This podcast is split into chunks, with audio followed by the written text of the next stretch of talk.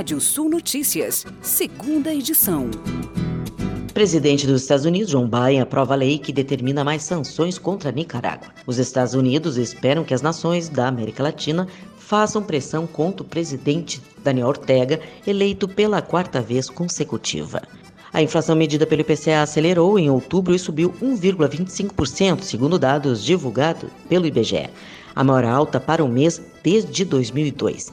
O resultado, puxado pela alta dos combustíveis, veio bem acima da expectativa média do mercado, que era de 1,06%. Com isso, o índice tem alta acumulada de 8,24% no ano e de 10,67% nos últimos 12 meses, superando muito a meta do Banco Central para 2021. Para os analistas, o resultado pode pressionar a instituição a aprofundar o ritmo de elevação da taxa básica de juros, a Selic, na próxima reunião do Copom, que vai acontecer no início de dezembro. As exportações de calçados seguem elevação conforme dados divulgados pela Abicalçado em Novo Hamburgo. Em outubro foram embarcados 12,85 milhões de pares, que geraram mais de 93 milhões de dólares, altas de 23%, respectivamente, sobre igual mês de 2020. O primeiro mês de 2021 que registra alta em volume e receita na relação do período pré-pandemia. E a Petrobras vai ampliar em cerca de 50 milhões seus investimentos em projetos voltados à restauração florestal de espécies nativas dos biomas brasileiros, que contribuem para o sequestro e fixação de carbono para evitar emissões de gases de efeito estufa. O investimento previsto para os próximos cinco anos faz parte da iniciativa Floresta Viva, lançada pelo BNDES ontem durante o fórum fortalecimento da agenda florestal realizado na COP26 em Glasgow. A startup Connect Farm foi a assessoria escolhida para atuar na orientação de produtores rurais participantes do projeto Reverte, desenvolvido pela Sigenta em parceria com a ONG TNC. A iniciativa quer recuperar pelo menos um milhão de hectares de terras degradadas no Brasil nos próximos cinco anos. A Agitec Gaúcha, selecionada pela multinacional une inteligência de dados com sustentabilidade para o aumento da produtividade. Com três anos de trabalho, já conta com 496 produtores em carteira em sete estados.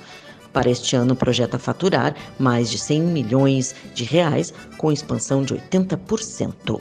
E o Brasil deve produzir recorde de 289 milhões de toneladas de grãos na safra 21-22, em fase de plantio, o que corresponde a um aumento de 14,7% ou 37 milhões de toneladas em comparação com o ciclo anterior 2021, que foi prejudicado pelo clima adverso. Isso é o que mostra o segundo levantamento de intenção de plantio da Conab divulgado nesta quinta-feira. E hoje é quinta-feira, dia de TBT histórico. Hoje, dia 11 de novembro, aconteceram os seguintes eventos na história. Em 1918, a Primeira Guerra Mundial, a Alemanha assina um acordo de armistício com os aliados em um vagão da floresta de Copenhague, na França. Em 1941, inicia-se a produção do Jeep pela Williams Overland.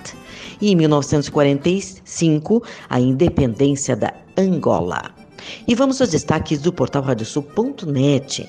Mapa publica requisitos e procedimentos para inscrição no Cadastro Nacional da Agricultura Familiar. A BCCC abre formulários de cadastro para interessados em participar da nova seleção de jurados Lista 2. Você pode ler mais notícias no portal radiosul.net. Pode ouvir esse boletim no seu agregador favorito de podcast. Eu, Kátia Desessar, volto amanhã no Rádio do Sul Notícias, primeira edição. Previsão do tempo. Olá, ouvintes da Radiosul.net, céu aberto em grande parte das regiões do Rio Grande do Sul na noite de hoje. Somente entre os vales, a Serra e o litoral norte, divisa com Santa Catarina, tem variação de nebulosidade, possibilidade de chuva, uma chuva isolada né, nas próximas horas. Sol predomina em grande parte do estado nesta sexta-feira, mantendo variação de nuvens ali na divisa com Santa Catarina e na Serra, possibilidade de chuva passageira nessas áreas.